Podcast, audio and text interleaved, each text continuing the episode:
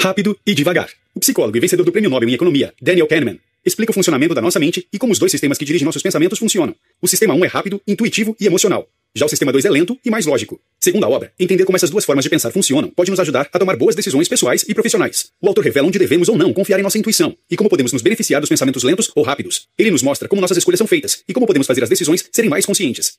Os dois sistemas que controlam nossas atividades mentais. Nossas atividades mentais são controladas por dois sistemas diferentes: o intuitivo, sistema 1, e o racional, sistema 2. O sistema intuitivo é rápido e produz respostas quase instantâneas. Já o segundo sistema é programado para pensar, analisar, avaliar e então responder. É normal acreditar que nossas decisões são direcionadas pelo sistema racional, mas a verdade é que o sistema intuitivo, que é praticamente involuntário, é a base para a maioria das nossas decisões, mesmo aquelas que tomamos utilizando o sistema racional. O sistema 1 é o pensamento involuntário, que tira conclusões utilizando conhecimento relevante. Por exemplo, quando você vê a operação 3 vezes 3 em um quadro, automaticamente pensa na resposta correta. Você tem essas respostas involuntárias várias vezes ao dia, e na maioria das vezes nem está ciente de que são resultados do sistema 1 trabalhando em seus pensamentos. Por mais que você possa controlar se quiser, algumas atividades funcionam de maneira automática graças ao sistema 1, como piscar ou andar. O sistema 2 precisa de sua total atenção para realizar a tarefa. Normalmente, quando você faz algo que não é uma reação automática ou reflexiva, o sistema 2 age. Por exemplo, se você está procurando um amigo em uma multidão ou cantando uma música. Como ambos os sistemas afetam nossas decisões. Em diversas situações, os sistemas trabalham juntos. Quando você está prestando atenção extra enquanto dirige de noite, por exemplo, ou quando você se esforça para ser respeitoso mesmo estando nervoso. Você não está ciente, mas sua mente está trabalhando com os dois sistemas. E na realidade, quando você realiza qualquer atividade mental, é muito difícil descobrir se o sistema 1 ou o sistema 2 estão em operação. Lembre-se disso. O sistema 1 funciona em piloto automático o tempo todo, e o sistema 2 precisa ser chamado para agir. O sistema 1 te dá sinais, impressões, sentimentos, intuições, baseados nas ideias e crenças formuladas pelo sistema 2. Quando o sistema 1 não consegue resolver um problema, chama o sistema 2 para ajudar. Por que é importante saber a diferença entre os sistemas? O sistema 1 pode chegar a conclusões precipitadas, podendo cometer erros em muitas situações. Acalme seus pensamentos com o sistema 2, e você não só aumentará a probabilidade de pensar de maneira mais precisa e apropriada, como também pensará de maneira mais eficiente. Por exemplo, quando você utiliza apenas o sistema 1 ao procurar por um parente no aeroporto, você passa o olho por todas as pessoas que cruzam seu caminho, procurando por um rosto familiar. Mas se você utiliza o sistema 2, pode filtrar conscientemente aquelas pessoas que têm cabelos pretos ou óculos, já que seu parente não possui nenhuma dessas características. Além disso, a procura é mais rápida e mais eficiente também. Nossos julgamentos não são sempre objetivos. Nossa mente está condicionada a ser sempre otimista, mesmo quando não há garantias de bons resultados. Quando tomamos uma atitude arriscada, podemos ainda assim demonstrar confiança por causa do nosso otimismo equivocado. Ele atrapalha nossa habilidade racional de calcular os riscos, aprendida com os erros passados ou com os conselhos de especialistas na área. Esse sentimento de otimismo ilusório nos impede de investir tempo e planejamento adequados. O otimismo nos dá a falsa impressão de que temos grande controle sobre a situação, mas isso pode não ser verdade. Enquanto a falta do pensamento objetivo é perigosa em muitas situações, a subjetividade nos ajuda a tomar boas decisões e a julgar as coisas corretamente. Pense na subjetividade como o elemento que mantém as coisas balanceadas e as coloca em perspectiva. Observe como olhar para essa situação de uma maneira puramente objetiva pode mudar nossa perspectiva. Imagine que uma pessoa que ganha 100 reais por semana perde uma nota de 50 reais. Os 50 reais representa uma perda significativa para ela. Se uma pessoa que ganha 30 mil reais por semana perdesse os mesmos 50 reais, essa perda seria relativamente insignificante. É essencial olhar para essa situação de maneira subjetiva, já que os pontos de referência das pessoas são muito diferentes. O que você precisa aprender é que a lógica e os fatos puros nem sempre devem ser utilizados para chegar a conclusões ou julgamentos. As circunstâncias de uma pessoa, seu estado de espírito e outros fatores também devem ser considerados. As influências externas podem impactar nossas escolhas e julgamentos. Influências externas impactam de maneira significativa nossos julgamentos e escolhas, mesmo que não tenhamos consciência disso. Nossa mente responde a situações com base em nossas experiências anteriores. Por exemplo, você provavelmente pensa que fez um bom negócio comprando um produto que baixou de 40 para 35 reais. No entanto, você não acharia que os 35 reais era um bom negócio se você visse o mesmo produto vendido a 30 reais. De maneira similar, você tende a não gostar de uma pessoa quando sua primeira interação com ela foi desagradável, porque a sua mente está preparada para não gostar dela. Outra influência que afeta nossos processos de pensamento é nossa resposta emocional. Quando estamos expostos a notícias ruins sobre assuntos específicos, nós normalmente deixamos que nossas emoções atrapalhem nosso julgamento. Por exemplo, se estamos lendo no jornal sobre a queda de um avião, começamos a sentir que os aviões não são seguros, mesmo que as quedas sejam extremamente raras. Nossa mente inconscientemente começa a acreditar naquilo, mesmo que não seja racional na maioria das vezes. Entender como e onde isso acontece nos dá o poder para diminuir essa tendência reflexiva e tomar decisões melhores, mais lógicas e mais precisas. Por exemplo, imagine que você está fazendo uma prova de múltipla escolha e que há uma pergunta com quatro opções de resposta. Se você não tem certeza sobre a resposta, provavelmente marcará aquela que lhe parece mais familiar. Isso acontece porque nossa mente assume automaticamente que o que é familiar deve ser verdade também. Se você utilizar seu sistema 2, terá muito mais chance de utilizar o raciocínio lógico e chegar a uma resposta utilizando um processo bem mais prático. Da mesma maneira, se você aplicar o pensamento racional para pensar na queda dos aviões, você vai perceber que as chances de acontecer com você são relativamente baixas. Nossas emoções influenciam nosso processo de tomada de decisão. As emoções possuem um papel-chave, impactam no processo de decisão. Os estereótipos, as suposições e sua intuição são métodos muito comuns de tomada de decisão e mostram o impacto que essas heurísticas possuem em nossas escolhas. O processo de pensamento do sistema 1 fica calculando as perdas, ganhos, riscos e recompensas, e inserindo as emoções nos resultados. Seja por medo ou arrependimento, ou para passar uma impressão de que somos especialistas, nossas emoções influenciam nossas decisões de maneira significativa. As emoções também impactam nossas decisões e julgamentos de outras maneiras. Podemos responder a diferentes situações dependendo da maneira como são apresentadas, mesmo que isso seja inconsciente. Isso significa que a situação ou evento que possui maior conexão emocional conosco é normalmente aquela que chama nossa atenção. Isso acontece porque a situação chama uma memória associativa através do sistema 1. Nossa mente processa o que a memória associativa transmite e toma decisões. E com isso, nem todos os fatos importantes podem ter a importância que deveriam ter. Por exemplo, médicos podem ser mais propensos a optar por um procedimento se souberem que a taxa de sobrevivência é de 90%, do que se souberem que a taxa de mortalidade é de 10%. A associação feita nesse caso é a sobrevivência, que é um resultado positivo para o médico. Isso faz com que o sistema 1 dê um peso maior às decisões positivas. Devemos forçar nosso sistema 2 a trabalhar para analisar os fatos reais para nossa tomada de decisão, ao invés de deixar que nossas emoções tomem o controle. Só assim poderemos superar essa influência em nossas escolhas.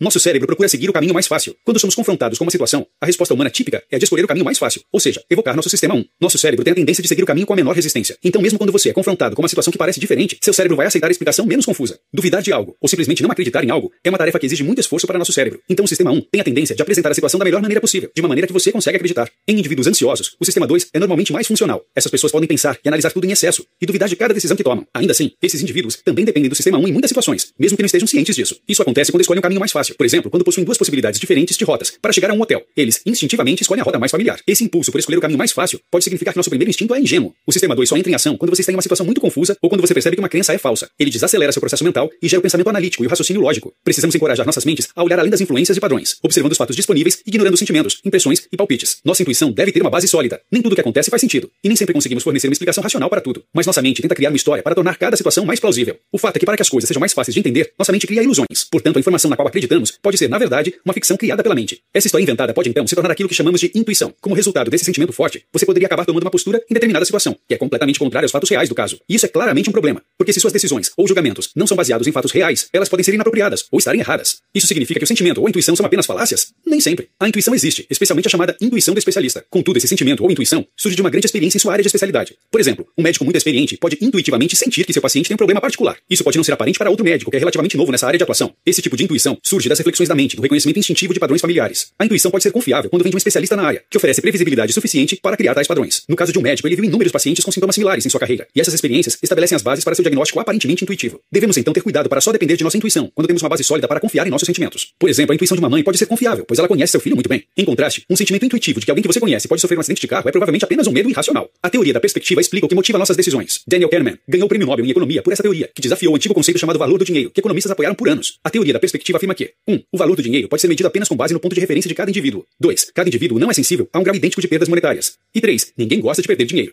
Graças ao nosso sistema 1 de resposta, o medo de perder dinheiro supera a satisfação de ganhar dinheiro praticamente todas as vezes. Isso induz nossa mente a deixar passar grandes oportunidades porque somos contrários à perspectiva da perda. Essa é a razão pela qual o investidor pode hesitar em vender ações, mesmo sendo evidente que o preço está caindo. Sua aversão às perdas impede que ele venda quando o preço cai abaixo do valor pelo qual ele originalmente pagou pela ação, deixando o preço cair ainda mais até que o investimento esteja verdadeiramente no vermelho. Outra demonstração dessa aversão às perdas é o efeito dos recursos, que diz que humanos atribuem mais valor para coisas simplesmente porque nós as possuímos. Nós acrescentamos um valor fictício para as coisas que já possuímos, pois quando precisamos vendê-las, tendemos a procurar por um valor que é bem maior do que o verdadeiro. Por exemplo, se você estivesse tentando vender um relógio antigo que pertenceu a seu pai, o preço que você esperaria por ele poderia ser bem maior do que quanto um comprador justo estaria disposto a pagar. Você inconscientemente adiciona um valor fictício para o valor real do relógio, por causa de seu apego a ele e pela associação que ele tem com seu pai. Essa associação não possui valor algum para o comprador, então ele não vê uma justificativa para seu preço. Nosso medo inerente de que estamos perdendo algo nos motiva a compensar essa perda, assegurando um valor maior que o justo. Como apresenta uma informação pode fazer toda a diferença. A teoria da perspectiva destaca o fato interessante de que nós podemos tomar decisões diferentes baseadas nos mesmos fatos, dependendo de como a opção é formulada. Por exemplo, um investidor que possui a escolha entre um lucro absolutamente certo de mil reais e 50% de chance de um lucro de 2.500 reais pode escolher o primeiro. O lucro provável com o último pode ser maior, mas a maneira como a escolha apresentada faz com que o lucro garantido de mil reais seja a opção mais viável. Entretanto, apresente as mesmas probabilidades, mas de uma forma diferente, e as decisões também serão diferentes. Quando o mesmo investidor possui a escolha de uma perda definitiva de mil reais contra uma chance de 50% de que não perca nada, ou de que uma perda de 2.500 reais ocorra, escolher o último demonstra maior comportamento de risco quando comparado com o exemplo anterior.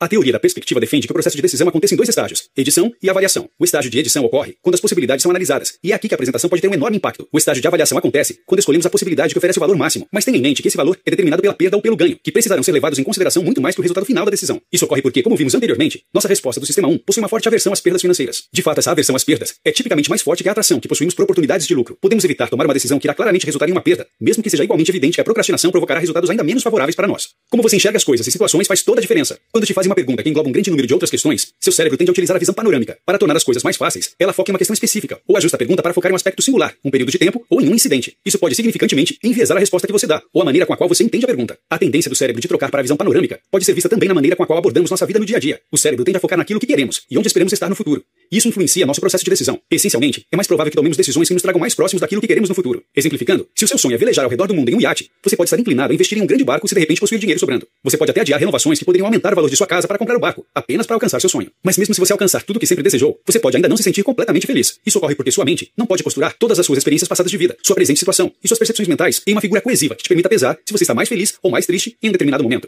A verdade é que nenhum evento único, situação ou conquista pode te fazer feliz. O estado de felicidade depende grandemente de diversos e inúmeros fatores, todos se juntando a seu favor. Você poderia pensar, por exemplo, que seria feliz em seu trabalho se apenas possuísse um salário maior, mas mesmo que seu chefe te dê um aumento de salário inesperado, você não irá imediatamente amar seu trabalho. Existem, sem dúvidas, diversos outros fatores em jogo que podem estar te impedindo de ser feliz. Sua satisfação com sua função, o sentimento que você tem trabalhado mais que seus colegas e seu relacionamento com seus colegas, por exemplo. Reconhecer essa falácia te ajuda a entender que mesmo quando sua mente está dizendo que as coisas estão ou não favoráveis, a realidade pode ser completamente diferente. Precisamos abandonar a visão panorâmica em favor de uma visão mais holística das nossas situações e experiências. Nossa percepção é moldada por nossas experiências. Somos compostos por dois seres distintivos: a experiência real pela qual passamos, o ser que experimenta, e as memórias que nós subsequentemente criamos e mantemos da experiência, o ser que lembra. Essa dualidade causa ilusões cognitivas, em que a experiência real que tivemos pode estar obscurecida pela memória que é deixada para trás. Tipicamente, você se lembraria de um jantar de encontro que terminou mal como uma experiência horrível, mesmo se a primeira hora que precede o final terrível fosse incrivelmente romântica. Uma refeição medíocre, que foi acompanhada por uma sobremesa espetacular, pode permanecer em sua lembrança como uma refeição fantástica. Uma peculiaridade dessa heurística é que a duração da experiência não parece fazer diferença alguma. A memória da experiência que ficou para trás consegue colorir a experiência em si em todos os casos. Em particular, a porção final da experiência é aquilo que fica em nossa mente, e é isso que determina como vemos essa experiência como um todo. É importante dizer que essa conclusão final, a qual chegamos sobre a experiência, influencia como tomamos as decisões futuras. Na realidade, essas decisões futuras estão sendo tomadas com base em nossas memórias das experiências, e não nas próprias experiências reais. Olhando para isso de uma maneira diferente, podemos ver como isso coloca uma ferramenta poderosa em nossas mãos, memórias. Garantindo que nós constantemente criamos memórias valiosas de nossas experiências, podemos incentivar nossa mente a sair dessa ilusão, memória sobre experiência. Quando você começa a se tornar ciente de suas experiências ao passar por elas, você começa a conscientemente refletir naquilo que está fazendo. Agindo assim, você cria um conjunto de memórias que estão mais em sincronia com a experiência real e são, portanto, representações mais fiéis do que aconteceu. Essas memórias agora formam também uma boa base para a tomada de decisão futuramente.